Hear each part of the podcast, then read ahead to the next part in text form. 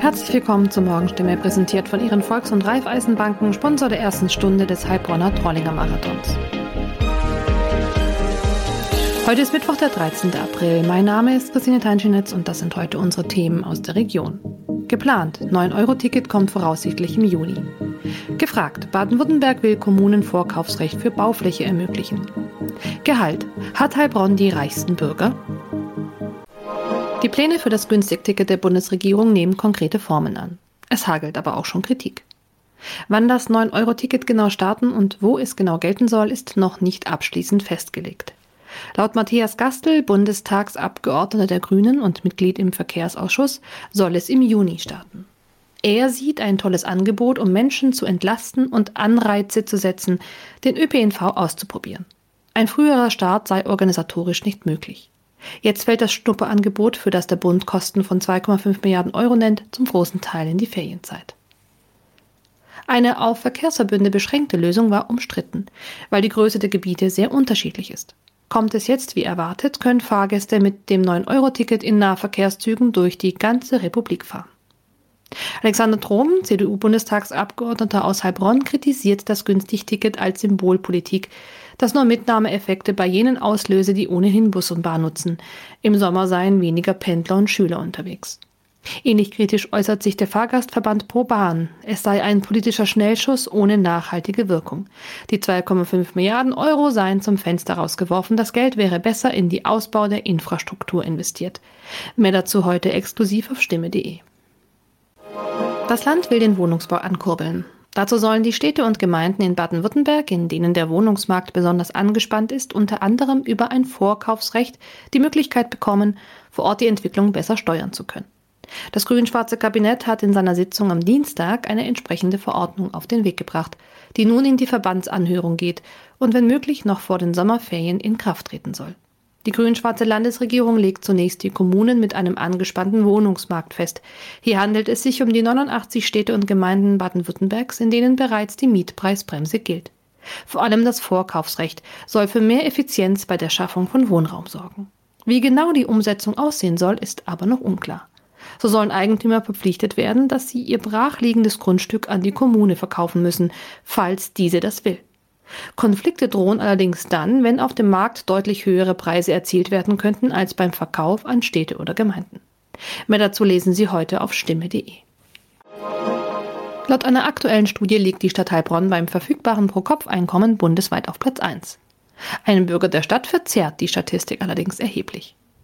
Der Studie des Wirtschafts- und Sozialwissenschaftlichen Instituts der gewerkschaftsnahen Hans-Böckler-Stiftung zufolge war beim Einkommensvergleich unter allen 401 deutschen Landkreisen und kreisfreien Städten zuletzt die Stadt Heilbronn der Spitzenreiter mit einem durchschnittlichen verfügbaren Pro-Kopf-Einkommen von 42.275 Euro. Auf Platz 2 folgte der Landkreis Starnberg mit 38.509 Euro. Zum Vergleich, bei den Schlusslichtern Gelsenkirchen und Duisburg lag das Pro-Kopf-Einkommen mit 17.015 Euro bzw. 17.741 Euro nicht einmal halb so hoch. Im Schnitt lag das verfügbare Pro-Kopf-Einkommen bundesweit der Studie zufolge bei 23.706 Euro. Insbesondere in kleineren Städten oder ländlichen Gebieten mit sehr hohen Einkommen werde das Durchschnittseinkommen aber durch eine überschaubare Zahl sehr reicher Haushalte spürbar beeinflusst, betonten die Wissenschaftler. So sei die Spitzenposition von Heilbronn im Einkommensranking wohl nicht zuletzt auf den in Heilbronn wohnenden Lidl- und Kaufland-Eigentümer Dieter Schwarz und seine Stiftungen zurückzuführen. Er wurde kürzlich vom Forbes-Magazin zum reichsten Deutschen gekürt. Mehr dazu lesen Sie heute exklusiv auf stimme.de. Soweit die Nachrichten aus der Region. Heute stören am Morgen nur einzelne Wolken den sonst blauen Himmel bei Temperaturen von 8 Grad. Am Nachmittag und am Abend kann sich die Sonne nicht durchsetzen. Es wird wolkig und die Temperaturen liegen zwischen 15 und 21 Grad. Nachts bildet sich Nebel bei einer Temperatur von 10 Grad. Weiter geht es hier mit Nachrichten aus Deutschland und der Welt mit unseren Kollegen und Kolleginnen aus Berlin. Dank und einen schönen guten Morgen. Ich bin Nicole Markwald. Das sind heute unsere Themen aus Deutschland und der Welt. Nach der Ausladung von Bundespräsident Frank-Walter Steinmeier aus Kiew die Bundesregierung will eine deutliche Rentenerhöhung beschließen. Und Schüsse in der New Yorker U-Bahn. Die Ukraine hat einen Besuch des deutschen Bundespräsidenten Frank-Walter Steinmeier abgelehnt.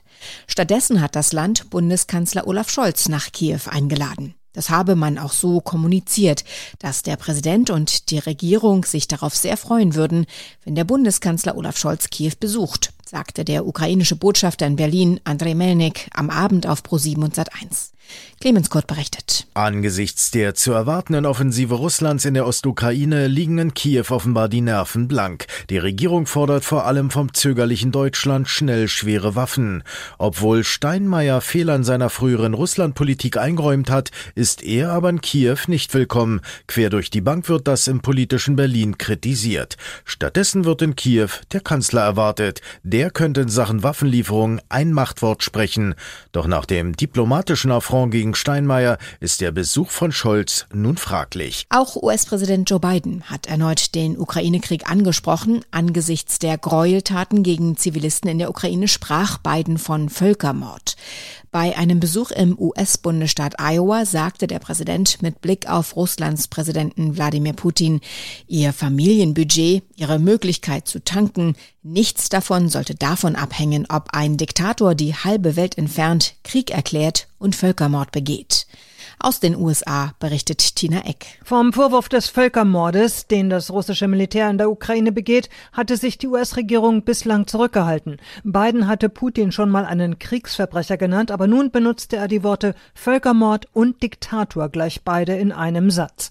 Die grauenerregenden Bilder aus Bucha und Mariupol haben die verbalen Schranken offenbar fallen lassen. Im Manuskript war es bestimmt nicht. Biden sprach über die hohen Benzinpreise und versprach, alles zu tun, um zu verhindern, dass Putin russische Energieressourcen als Waffen gegen den Westen einsetzt. Die Bundesregierung will bei ihrer Kabinettssitzung heute Vormittag die größte Rentenerhöhung seit Jahrzehnten beschließen. Ab 1. Juli sollen Rentnerinnen und Rentner im Osten 6,1 Prozent mehr Geld bekommen, die im Westen 5,3 Prozent mehr. Weitere Änderungen sind vorgesehen, zum Beispiel bei der Erwerbsminderungsrente. Jan-Henner Reitze berichtet aus Berlin. Wie kommt es denn, dass die Renten so stark steigen sollen? Das liegt an der Lohnentwicklung. Die Wirtschaft ist wegen Corona 2020 ja eingebrochen. Im vergangenen Jahr hat die Pandemie zwar weiter Schwierigkeiten gemacht, es ging aber deutlich bergauf, auch bei den Löhnen. An diese Entwicklung ist die Rente formal gekoppelt und deshalb bekommt zum Beispiel wer im Osten bisher 1000 Euro Rente hat, ab Juli 61 Euro mehr und im Westen 53 Euro mehr. Das tut wegen der aktuell steigenden Preise, ob für Sprit oder Lebensmittel natürlich gut und im vergangenen Jahr waren ja nur die Renten im Osten leicht leicht gestiegen, die im Westen gar nicht. Im letzten Jahr hatten alle Rentner damit noch Glück, weil der Durchschnittslohn im ersten Corona-Jahr wegen Kurzarbeit und Lockdowns gesunken ist. Die Renten wurden aber trotzdem nicht gekürzt. Über den Nachholfaktor soll jetzt wieder ein Ausgleich geschaffen werden. Stimmt, dass Renten gekürzt werden, wenn Löhne sinken, ist ausgeschlossen und das bleibt auch so. Wenn es aber einen Einbruch wie jetzt durch Corona oder schon mal 2008 durch die Finanzkrise gegeben hat, soll der in den Jahren danach, wenn es wirtschaftlich wieder aufwärts geht, bei der Rente mit einbezogen, von der Erhöhung dann also etwas abgezogen werden. Diesen Nachholfaktor setzt die Bundesregierung wieder in Kraft. Ohne ihn wäre die Erhöhung in diesem Jahr also noch höher ausgefallen. Es gibt Kritik, wie die Regierung mit dem Thema umgeht, in beide Richtungen. Arbeitgeber sagen, die Rente steigt noch immer zu stark. Gewerkschaften dagegen meinen, es hätte ruhig mehr sein dürfen. Wer hat nun recht? Der Politik bleibt ein Ermessensspielraum und Arbeitsminister Heil sagt, die Erhöhung ist so wie jetzt vorgesehen genau richtig, auch weil die Rentenkasse gut gefüllt sei. Arbeitgeber widersprechen und sagen, die Regierung hätte den Einbruch 2020 stärker berücksichtigen müssen. Gewerkschaften argumentieren genau entgegengesetzt. Wegen der Inflation müssten die Renten sogar noch stärker steigen. Kritik gab es ja auch daran, dass bei den finanziellen Unterstützungspaketen der Ampelregierung bisher nichts speziell für Rentnerinnen und Rentner beschlossen wurde. Jetzt kann vor allem die SPD auf die deutliche generelle Rentenerhöhung verweisen. Dann ändert sich ja auch noch etwas bei der Erwerbsminderungsrente. Was genau? Da geht es um eine Erhöhung, auf die Betroffene noch etwas warten müssen, bis sie in Kraft tritt. Je nachdem, wie lange jemand schon Erwerbsminderungsrente bezieht, soll diese ab dem 1. Juli 2024 um 7,5 Prozent bzw. 4,5 Prozent steigen. Es geht da ja um Menschen rund drei Millionen in Deutschland, die krankheitsbedingt gar nicht mehr oder nur noch eingeschränkt arbeiten können. Kosten der Reform 2,6 Milliarden Euro pro Jahr. Eine U-Bahn im New Yorker Stadtteil Brooklyn war in der morgendlichen Rush-Hour unterwegs, als plötzlich ein Mann in einem Waggon eine Art Gasmaske aufzog, einen Kanister öffnete, aus dem Nebel oder Rauch strömte und dann begann, um sich zu schießen. Mindestens 23 Menschen wurden dabei verletzt. Christine Horsten berichtet aus New York. Wie ist denn der aktuelle Stand der Ermittlungen? Hat man eine Spur zum Täter? Ja, die Ermittlungen gehen momentan noch in alle Richtungen. Es ist noch niemand festgenommen worden, aber die Polizei hat eine sogenannte Person of Interest, eine Person von Interesse ausgemacht. Dabei handelt es sich um einen 62 Jahre alten Mann, der einen Kleinlaster gemietet haben soll, dessen Schlüssel am Tatort gefunden wurden.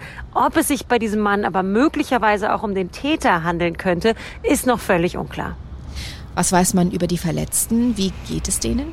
Ja, genau. Die Zahl der Verletzten ist auf 23 gestiegen, könnte möglicherweise auch noch weiter steigen. Aber die gute Nachricht ist, niemand ist lebensgefährlich verletzt. Zehn der Verletzten haben Schussverletzungen erlitten. Die anderen sind dann bei der Panik, die da ausbrach oder durch Rauchschwaden, indem sie die eingeatmet haben, verletzt worden.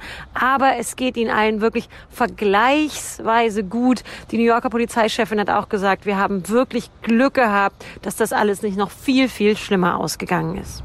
Und wie sind die Reaktionen in New York nach diesem Vorfall? Ja, Schock hier, äh, Betroffenheit. Es war mitten in der Rush Hour und es war auch in einer Gegend, in der sehr, sehr viele Familien leben. Viele Schulen waren in der Ecke. Und es hatte ja in den vergangenen Wochen und Monaten auch schon mehrere schlagzeilenträchtige Kriminalfälle, Schießereien, all sowas gegeben. Viele, viele New Yorker waren wirklich besorgt und haben gesagt, uh, sind wir in der U-Bahn hier noch sicher? Ähm, was ist eigentlich los mit dieser Stadt? Also da gab es schon, schon auch mit vielen Menschen, die ich geredet habe, viel Schock, viel Betroffenheit und Entsetzen. Die Ostertage sind ja voller Traditionen bei vielen Familien. Eier färben und verstecken, am Karfreitag Fisch essen oder auch im Garten ein Osterfeuer abbrennen. Wir wollen mal zu diesen Traditionen einige Fragen klären in unserem heutigen Tipp des Tages. Wie lange halten zum Beispiel selbstgefärbte Eier? Und wie gestalte ich das Osterfeuer möglichst sicher? Thomas Bremser hat Einzelheiten. Fangen wir doch beim Ei an. Wie lange halten sich denn Eier, wenn sie gefärbt sind? Das kommt darauf an, ob die Schale unverletzt ist und ob ich sie nach dem Kochen abschrecke mit kaltem Wasser. Am längsten halten sich nicht abgeschreckte Eier, bei denen die Schale intakt ist. Die kann ich auch nach mehr als vier Wochen noch essen. Abgeschreckte Eier sollte ich innerhalb von zwei Wochen essen, auch wenn ich sie im Kühlschrank habe. Ist die Schale beschädigt, sofort kühlen und schnell aufessen. Wenn ich gefärbte Eier kaufe, sollte ich aufs Mindesthaltbarkeitsdatum achten. Nachdem die Osterfeuer in den vergangenen zwei Jahren ja fast alle ausgefallen sind, wird die Tradition nun an vielen Orten wiederbelebt. Worauf muss ich denn da achten? Der Feuerwehrverband rät, einen Abstand zu halten von Häusern und Bäumen von mindestens 50 Metern, zu Straßen 100 Meter. Bevor ich das Feuer anzünde, sollte ich das Brennmaterial nochmal umschichten. So können kleine Tiere, die dort Unterschlupf gesucht haben, noch schnell fliehen. Am besten zum Feuer eignen sich trockene Pflanzenreste und unbehandeltes Holz. Und ich sollte als Gastgeber erst das Feuer verlassen, wenn alles vollständig erkaltet ist. Am Ende kann es auch noch zu Funkenflug kommen. Wenn aber doch etwas schiefgehen sollte beim Osterfeuer, wer kommt da für die Schäden auf? Ja, das kommt drauf an. Wenn jemand Brandlöcher im Pullover hat oder der Jacke, dann ist die Hausratsversicherung zuständig. Die neueren Policen decken Brandlöcher bis zu 500 Euro ab, wenn der Zusatz Sengschäden vereinbart ist. Werden das eigene Haus oder Markisen beschädigt, erledigt das die Gebäudeversicherung. Wenn ich mich verletze am Osterfeuer, kann die private Unfallversicherung helfen. Allerdings darf beim Unfall kein Alkohol im Spiel gewesen sein. Ich sollte jedenfalls alle Schäden schnell der zuständigen Versicherung melden. Abschließend nochmal das Thema Essen. Bei vielen gibt es am Karfreitag Fisch.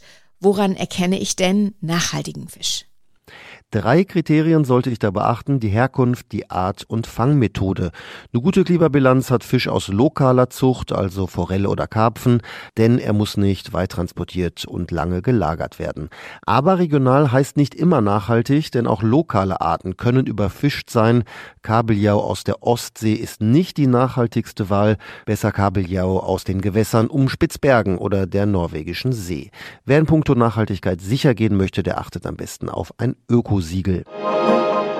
Auch in diesem Jahr wird es nichts mit dem Henkelpott für den FC Bayern. Zum zweiten Mal in Folge ist der Verein im Viertelfinale der Fußball Champions League ausgeschieden.